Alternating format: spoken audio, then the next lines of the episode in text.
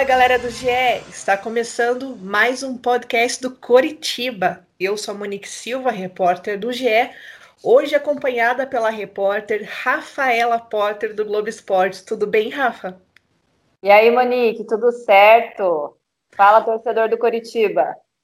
Quanto tempo que a gente não se fala aqui pelo podcast, né, Rafa? Seja podcast do Atlético ou do Coxa. Muito tempo, desde antes do mundo ficar louco com essa pandemia, viu? Tava então, com saudade. Faz tempo então, né? Ah. Quem também está aqui com a gente é o editor do Globo Esporte, Lucas Kotovics. Tudo bem, Lucas? Como que você tá? E aí, Monique, tudo bem? Tá, a gente também, né? Faz, fazia um tempo que a gente não fazia o podcast. O, o, último podcast, inclusive, que a gente fez foi presencial, né? E, e agora... foi sobre o Sassá, lá no começo do ano. Foi sobre o Sassá, exatamente. Olha eu fiquei brava que não me chamaram.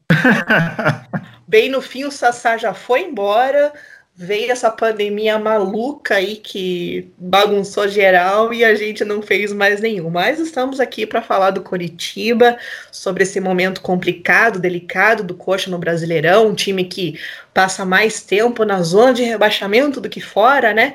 Se o Jorginho já pode começar a ser cobrado, se ele já está sendo cobrado, né?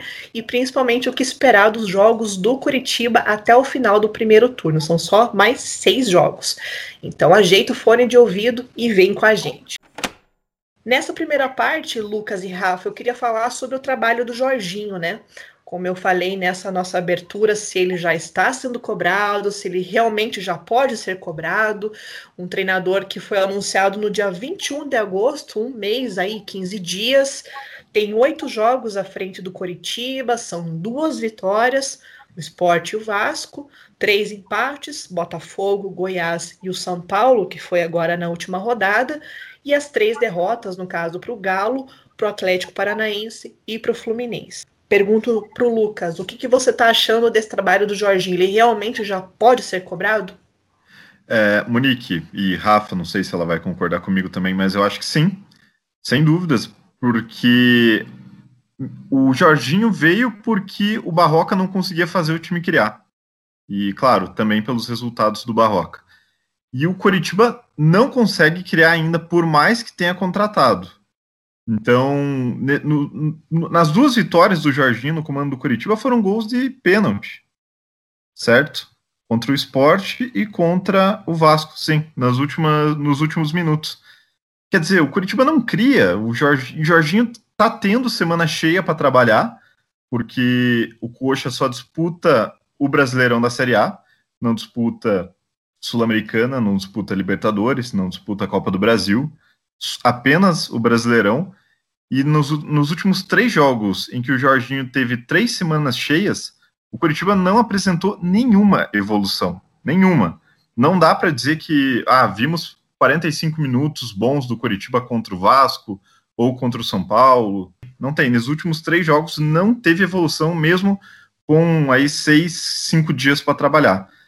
Então, eu acho que a partir deste empate é, contra o São Paulo, que foi que o Coxa teve, se não me engano, 26 ou 24% de posse de bola em casa, eu acho que é realmente dá para cobrar.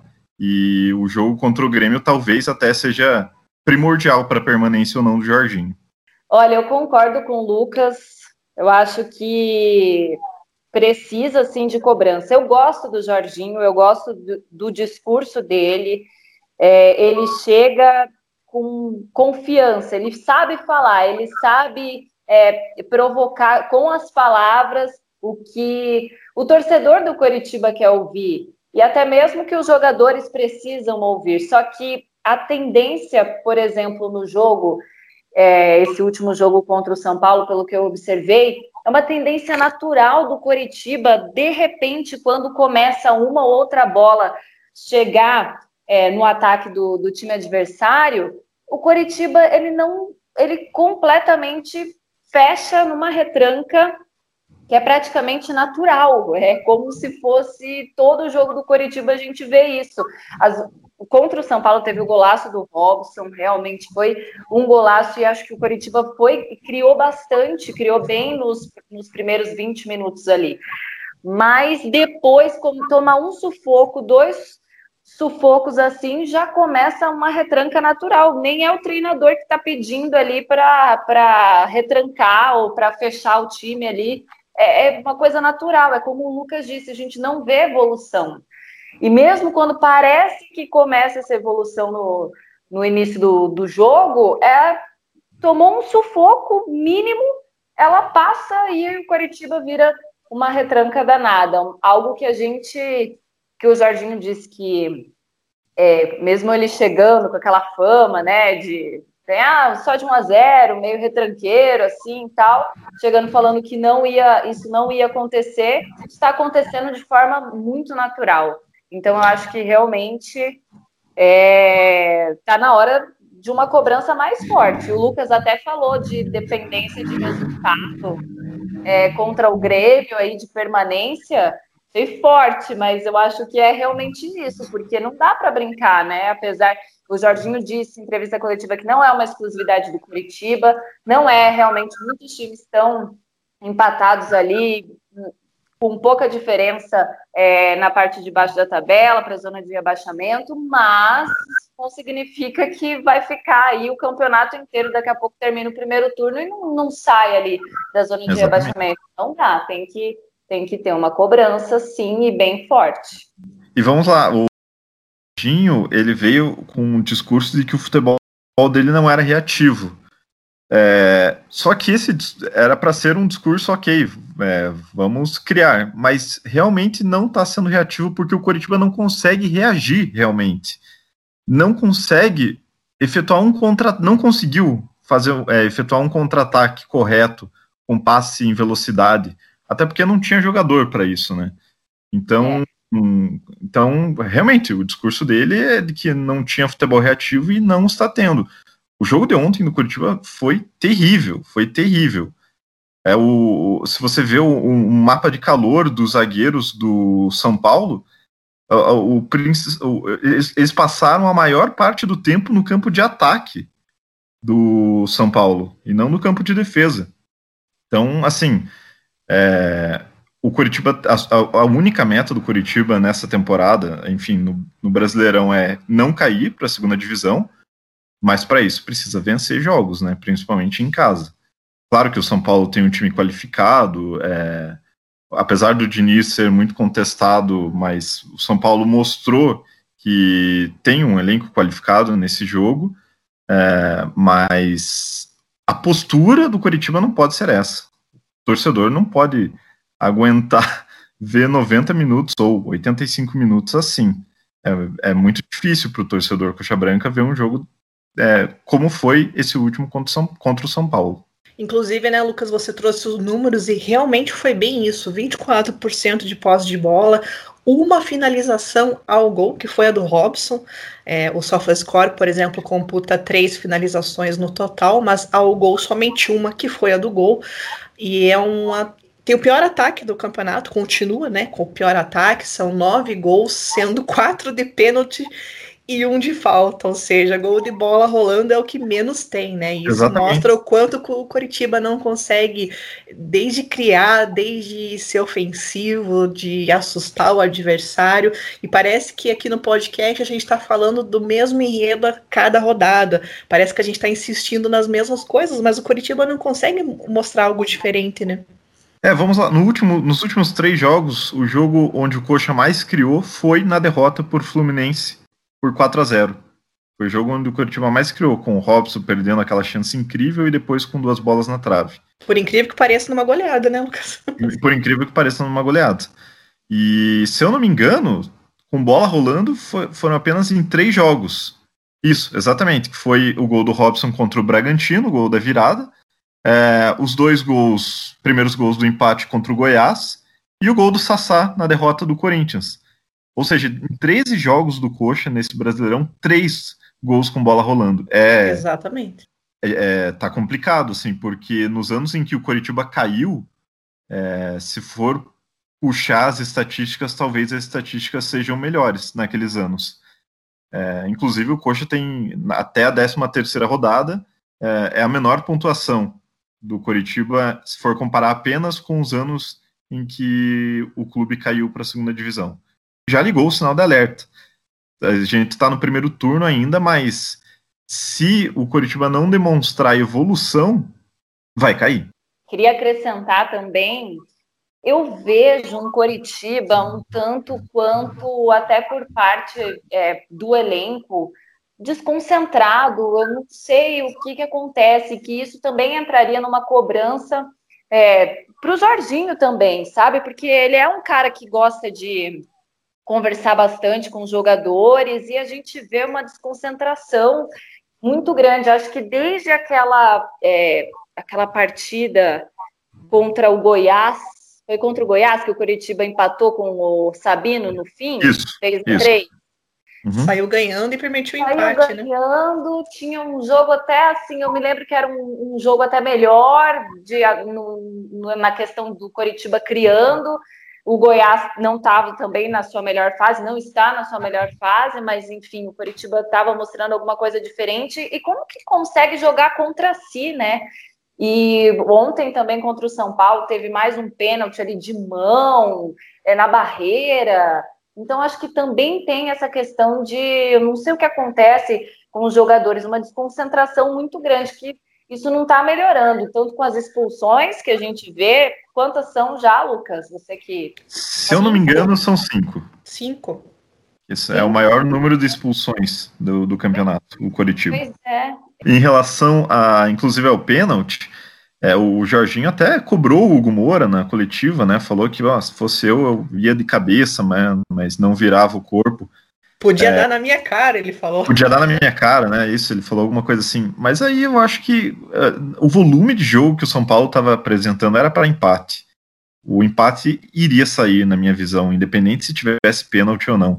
Então você ah, criticar a forma como foi o pênalti, eu acho complicado. Eu gosto do Jorginho, eu gosto do discurso motivacional dele, não gosto tanto do estilo de jogo, porque eu realmente prefiro mais um, um, o estilo de jogo que o Barroca apresentava, ou tentava apresentar, com posse de bola até conseguir chegar no gol. É, mas aí é uma questão puramente pessoal, né? Se for optar por um estilo é, de, de retranca, que se faça então, que se treine contra-ataque, que se treine velocidade para sair em contra-ataque. Isso não está acontecendo nem taticamente, nem fisicamente. E ontem o que se viu foi um jogo de ataque contra defesa, na grande maioria da partida, né? O Curitiba se fechou, recuou, do campo de defesa não saiu, e realmente o São Paulo parecia que a qualquer momento ia fazer gols e conseguiu, né? No pênalti, mas estava muito claro ali que ele estava insistindo muito, né? É, o Wilson a... mais uma vez fez defesas importantes. Fez defesas, né? é. A Rafa falou ali do Curitiba, eu, eu digo que o Curitiba é desalmado, porque falta alma nesse Curitiba Curitiba, né? Eu vejo.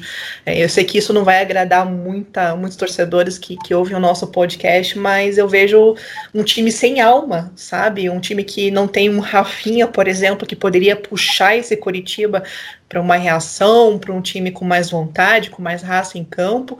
E tá de fora, né, tratando da fratura dele, e não tem um cara que puxe tanto esse Coritiba, né? Tem o Wilson lá que faz de tudo para salvar o Coritiba no gol, mas eu não vejo na linha ali um cara para puxar tanto esse time e é, vai de encontro que, o Rafa, que a Rafa disse, né? É a expulsão atrás de expulsão, ou seja, um time desequilibrado emocionalmente, que faz pênalti ali do nada, enfim, é complicado. E eu queria perguntar para vocês, o Jorginho é capaz de tirar mais desse elenco? Não, eu acho que sim. Eu ainda acho que sim, apesar de, assim, pela, pelo termômetro é, nas redes sociais, a torcida já estar querendo a saída do Jorginho, mas eu acho que ele tem plena capacidade de montar um time que montar taticamente um time que consiga criar. Só que ele precisa, para começar, escalar quem foi contratado para isso. O Matheus Bueno era o jogador que mais é, criava chances, é, ou tinha o último passe melhor, né? É, como, por exemplo, aquela infiltração contra o Vasco, ele, deu um passe espetacular para o Robson, que o Robson acabou perdendo o gol. E o Matheus Bueno ficou de fora né, desse jogo. É, entrou só no segundo tempo. Sarrafiore não entrou. Foi contratado como um ponta um pouco mais veloz e o Jorginho não utilizou. Então, pra, é, é, temos que começar aí. É, é, claro que a gente vai falar do Ricardo Oliveira mais para frente, mas a bola vai precisar chegar no Ricardo Oliveira. O Robson é. por trás da bola. Robson está correndo. Ele dá, é, é, apesar de algumas críticas que eu vi, né, no começo do campeonato e talvez até pelo, pelo gol que ele perdeu, mas ele é o que mais tenta, ele é o que corre. Contra o esporte, ele conseguiu o pênalti no finalzinho, apesar do calor que fez aquele dia, e ele correu até o final. É, até você falou de time desalmado, eu vi muito isso no Fluminense. E o Robson e talvez o William Matheus são os que mais correm, mais tentam jogadas. É, mas assim, eu ainda, sobre a pergunta, eu acho que o Jorginho tem plena capacidade. É, tá no futebol há muito tempo, ele conhece futebol, ele sabe, seleção brasileira, né? Jogou, enfim, é um bom treinador, mas precisa saber escalar corretamente. É, também tem ali, eu vou até criticar o, um, jogador aqui, mas é que ele realmente não tem mostrado, é, por, não tem justificado continuar no time titular, que é o Gabriel, que não consegue criar. Eu uh, concordo com o Lucas com relação ao Matheus Bueno, não entendi muito bem também, né, de ele não ter entrado no jogo mas talvez aí o Jordinho tenha que parar de insistir em algumas peças que não estão dando retorno, resultado. Gabriel, acho que não sei, não me lembro de dizer alguma coisa que ele tentou que deu certo é, no jogo, enfim. Tem que realmente, se for para tirar mais do Coritiba, tem que começar a colocar ali quem vai dar uma resposta, porque não tem muita justificativa alguns jogadores permanecerem ali na titularidade. Não, é só para o, o, adendo é que talvez o Jorginho pense, não, o empate contra o São, o São Paulo é bom, São Paulo quinto colocado, né, tá disputando lá em cima, Libertadores, vaga na Libertadores, título, não é o campeonato do Curitiba, né, de quem quer fugir. E o Jorginho até, do rebaixamento, e o Jorginho até falou em é, terminar o primeiro turno com 20 a 22 pontos, é, eu imagino que ele esteja pensando em vencer é, as equipes que, em teoria, batalham contra o rebaixamento, né, que seja a competição do Coritiba. Fortaleza, Ceará, mas Fortaleza e Ceará já. É, o Ceará ainda está em 13 terceiro, mas o Fortaleza está lá em cima. O Rogério Ceni faz um grande trabalho lá. Então, quer dizer, vai abdicar de tentar vencer o São Paulo para né, conseguiu o resultado contra um Fortaleza que é um time muito bem treinado, então não sei, é, é, é, é complicado. De, da questão de, do Rafinha, né? O quanto ele faz falta, realmente faz muita falta. Eu vejo o, o Ricardo Oliveira é, como alguém que pode puxar esse time. E aí, se a gente já puder entrar aí para falar um pouquinho sobre a, como o Jorginho pode aproveitar também quem está chegando, tem a, tem a dificuldade de que tem o, o Matheus Oliveira também, o filho do Bebeto. Meu Deus do céu, até lembro que eu tô velha, porque esse menino estava lá no, nos braços do Bebeto na comemoração de 94, eu já estava com 4 anos de idade. Estamos Mas todos. ele vem agora. Eu, eu, eu, queria dizer que eu não lembro, tá? Eu tinha três anos de idade, eu não lembro. Então Meu tá tudo Deus. bem pra mim. Eu lembro.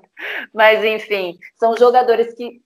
Quanto tempo que o, o Matheus Oliveira tá sem jogar uma partida oficial? Mais de um ano, né? Eu tô meio sem os dados aqui, mas eu tinha lido que era mais de um ano. Desde e mais o... de 2019.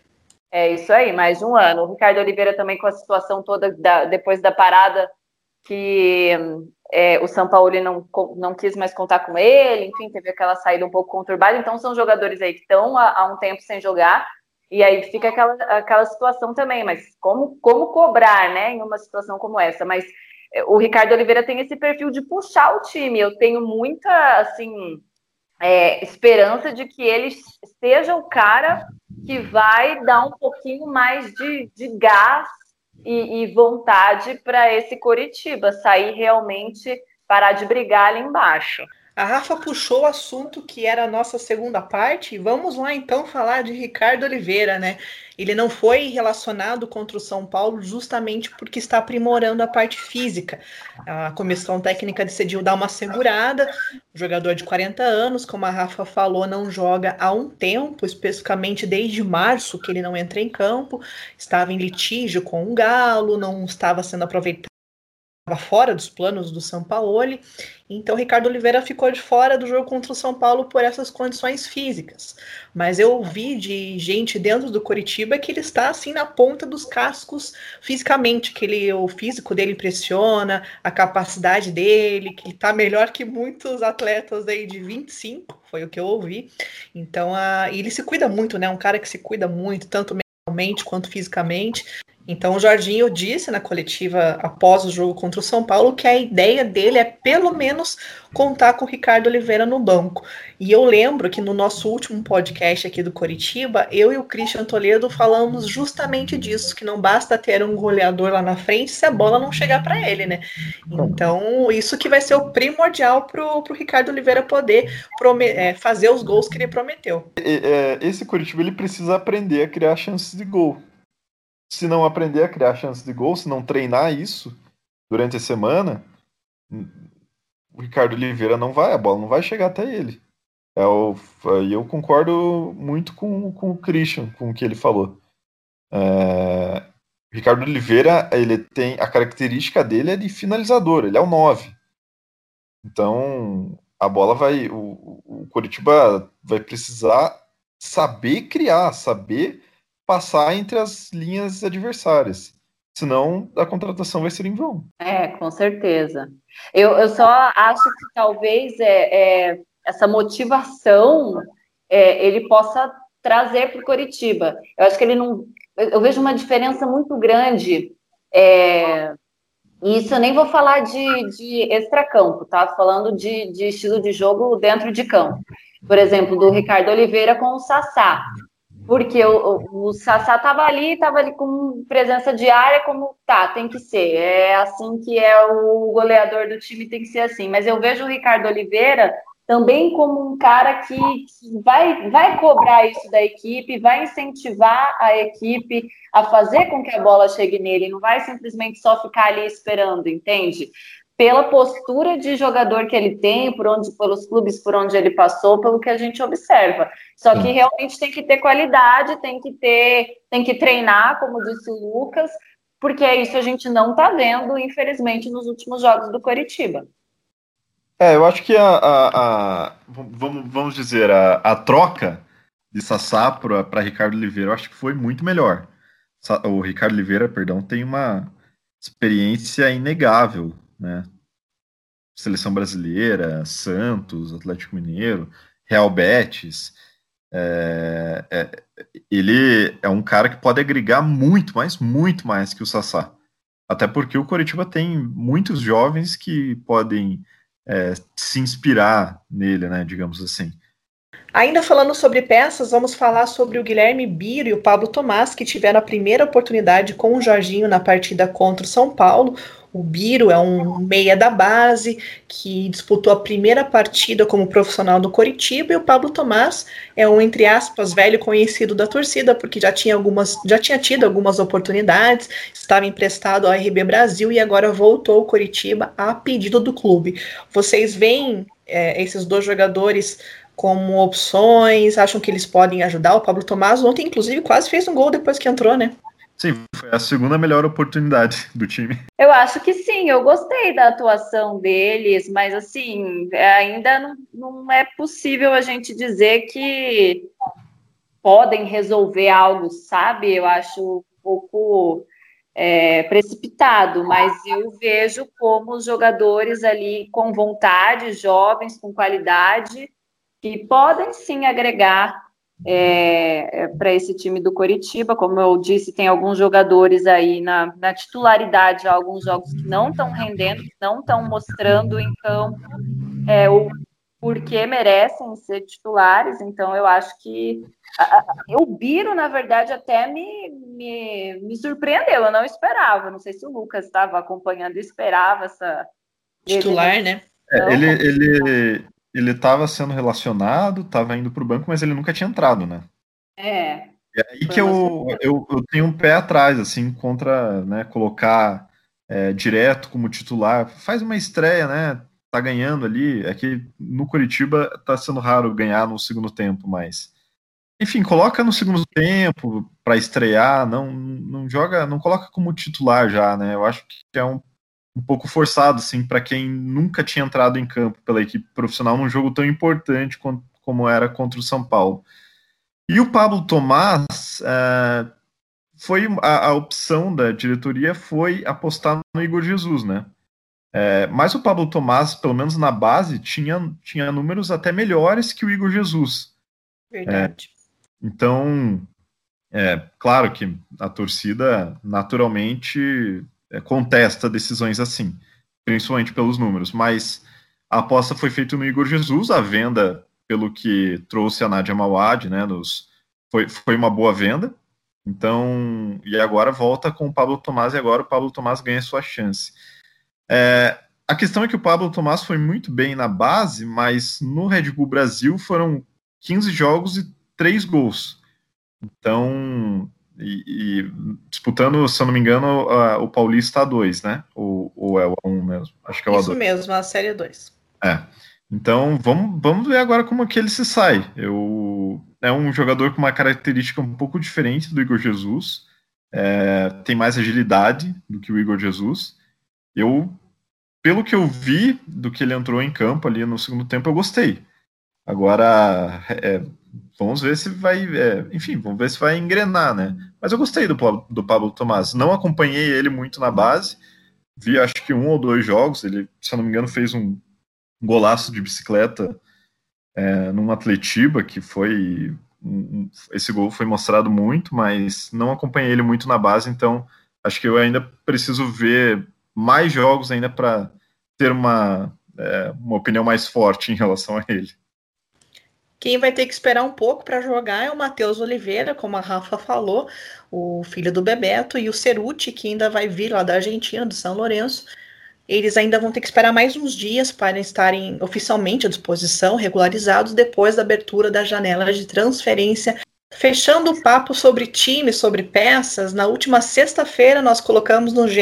Globo Você Escala, para o Jorginho, digamos, ajudar ele a montar o Coritiba. Especificamente era sobre o São Paulo, mas acho que ainda está valendo pelas peças que foram aqui colocadas pelo torcedor. E eu queria trazer para vocês o time ideal que a torcida escalou, para ver se vocês concordam com essa formação que a torcida colocou e principalmente se vocês acham que tem uma perspectiva de melhora com o trio, por exemplo, Neilton, Ricardo Oliveira e Robson. Uhum. Então, vou passar aqui para vocês o Você Escala. O Wilson no gol, uh, Jonathan na lateral direita, Rodolfo e Sabino, Rodolfo com H, hein? Não é o Filemon, e o William Matheus na esquerda. Aí o meio-campo a torcida montou com Matheus Salles, Hugo Moura e o Sarrafiore. E na frente, esses que eu acabei de falar: Neilton, Robson, Robson. e Ricardo Oliveira. Quero saber de vocês o que, que vocês acham desse time que a torcida montou. Discordam? Concordam? Vamos lá, eu discordo do Jonathan. É, colocaria o Natanael, Natanael titular hoje. Ele foi muito bem contra o Fluminense, apesar da expulsão. Foi o único que correu, brigou, pediu, chamou o jogo. É, Rodolfo, Filemon e Rodolfo, não sei. É, tenho minhas dúvidas. não sei. eu acho que eu é, acho que eu iria ainda com o Rodolfo Filemon. É, é, tem sido titular, né? O Rodolfo titular e... sofreu uma lesão, quem tá jogando Exatamente. é o Filemon. É, e que eu, eu, eu, acho que eu iria de Filemon, é, apesar de eu não é, achar ele um grande zagueiro, mas é importante para o entrosamento da dupla. Ficar alterando muito, e agora que ele te, pegou uma sequência boa, eu acho que eu continuaria com ele. E eu acho que eu alteraria, né, tiraria o Sarrafiore, deixaria ele como opção para o Robson e para o Neilton, né, deslocando às vezes o Robson para a esquerda e colocando o Sarrafiore pra, na direita. É, com o Ricardo Oliveira na frente, mais é, durante a partida, substituindo por cansaço né, o, e entrando o Pablo Tomás. Mas eu colocaria o Matheus Bueno, então, na, no meio de campo. no lugar ali do que me pareceu ser o, é, onde entrou o Sarrafiori. Mas o, daí o resto é igual. E você, Rafa? Eu gostei da escalação do torcedor. Eu gosto do Jonathan. Eu achei que. Não, eu gostei da escalação. Eu, eu, o Lucas falou que. É, o Natanael também. São, são dois bons jogadores. Eu acho que eu ficaria com o Natanael, mas eu gostei do Jonathan jogando. Achei que, que, que, que foi. Como disse o Lucas, na defesa não tem muito o que mexer. Entre Rodolfo Filemon e Rodolfo com H, também fico na dúvida. É, o Rodolfo com H ele traz uma, uma experiência muito grande, uma bagagem muito grande ali, mas o Rodolfo Filemon, como titular, é, tem, tem segurado bem. E eu gosto de Neilton Robson e Ricardo Oliveira. Eu acho que, que é o ideal com o Neilton voltando, né, recuperado aí da lesão e o Ricardo Oliveira podendo jogar, eu acho que esse é o ataque ideal. E quem mais que acho que o Lucas tirou foi o Sarrafiore, né? Isso. E colocou o Matheus Bueno. É. É, acho que vou com o Lucas. Acho que o Matheus Bueno tem mais, está justificando mais a, a titularidade. E, ah, e, e, os dois volantes, Mate, é, Matheus Salles e o Gumora, né? Matheus Salles e o Moura. Para mim são esses dois mesmo. Não tô gostando do Galdesani. É... Muito, é... E o Galdesani pessoal, assim, sabe? Mas eu não tô gostando do futebol dele. Eu gostava do Galdesani no início da temporada. Eu... Tá é meio inconstante, realmente. Eu acho que o, o, pro Galdesani a parte mental é importante, assim, precisa melhorar. Ele entrou contra o Fluminense e cobrou um escanteio muito mal, que acabou originando o contra-ataque em que o Natanael fez o pênalti e o 4 x 0 uhum. gol do Ganso. Então, você entra no segundo tempo, pelo menos você tem que cobrar um escanteio corretamente, sabe? E eu acho é. que eu gosto, gosto do jogo do Galdesani, do que ele apresentou anteriormente, né, não nessa temporada, mas nessa temporada tá devendo. O jogador parece que se desmotiva, né? Quando não tem sequência, que não tá jogando, é, é muito ser. sacado, ou fica muito de lado, enfim. Mas eu concordo com vocês. Inclusive, a, a diferença de votos do Natanael pro Jonathan foi muito pequena, viu? Então dá para ver que a torcida ainda se divide muito em relação aos dois. Passando para a parte final do nosso bate-papo, vamos falar sobre o próximo jogo do Coritiba, que vai ser um páreo duro, hein? Grêmio pela frente, fora de casa. Vou passar rapidamente aqui a agendinha do Coritiba com os últimos jogos até acabar o primeiro turno. Então ele vai pegar o Grêmio fora de casa, recebe o Fortaleza no Couto Pereira, vai a São Paulo enfrentar o Palmeiras, aí joga em casa com o Santos, vai enfrentar o Ceará fora e recebe o Atlético Goianiense em casa. Desses times, o que está melhor colocado é o Palmeiras, que está em terceiro. O Grêmio ali está muito parecido com o Curitiba, tem 14 pontos. O Curitiba hoje tem 12. O Grêmio ali está dois pontinhos da ZR, mas enfim, está na Libertadores, classificou antecipadamente. Sim. O Santos está em sexto, o Fortaleza está em décimo, o Ceará está em décimo quarto, também está na parte de baixo. E o Atlético Goianiense, que, que eu acho que joga um bom futebol com o Mancini, está em décimo primeiro. Então, quero saber de vocês, primeiramente, Grêmio pela frente, vai ser dureza, hein? Vai ser dureza. É, apesar do, da, da torcida do Grêmio estar tá contestando bastante né, o Renato Gaúcho, mas vai ser dureza. Que, é, e assim, contra o Grêmio não tem semana cheia para trabalhar, né? Acabou, acabou os cinco dias de treinamento que o, que o Jorginho tinha, e o jogo já é na quarta-feira, quarta né? Isso mesmo, fora de casa. Já é quarta-feira. São, é um dia para recuperar e um dia para treinar. É. Que evolução que o Coritiba vai conseguir apresentar? Se não vinha apresentando, não sei. Vamos, vamos ter que assistir o jogo para ver como o Jorginho vai escalar, qual vai ser a postura fora de casa e se Ricardo Oliveira vai jogar ou não. É, eu acho que já é um bom jogo aí para o Ricardo Oliveira entrar em campo até porque a gente comentou já aqui que ele está bem fisicamente, é, dando show aí, muito jogador mais jovenzinho. Então, eu acho que seria um jogo para o Ricardo Oliveira já em campo, é, porque vai ser difícil. O Grêmio, como o Lucas disse, o torcedor está na bronca, principalmente no Campeonato Brasileiro. O que amenizou, como bem colocou a Monique, foi a classificação antecipada na Libertadores.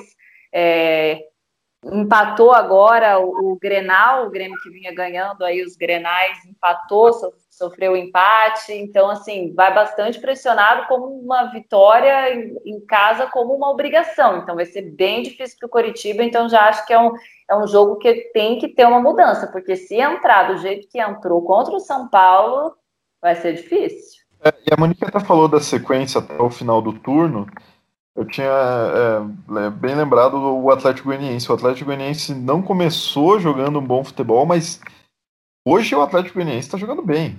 Pô, o jogo que o Atlético Goianiense eliminou o Fluminense na, na Copa do Brasil, o Atlético Goianiense pressionou até o final, até conseguir a virada. E a virada ali também era estava na cara que ia acontecer.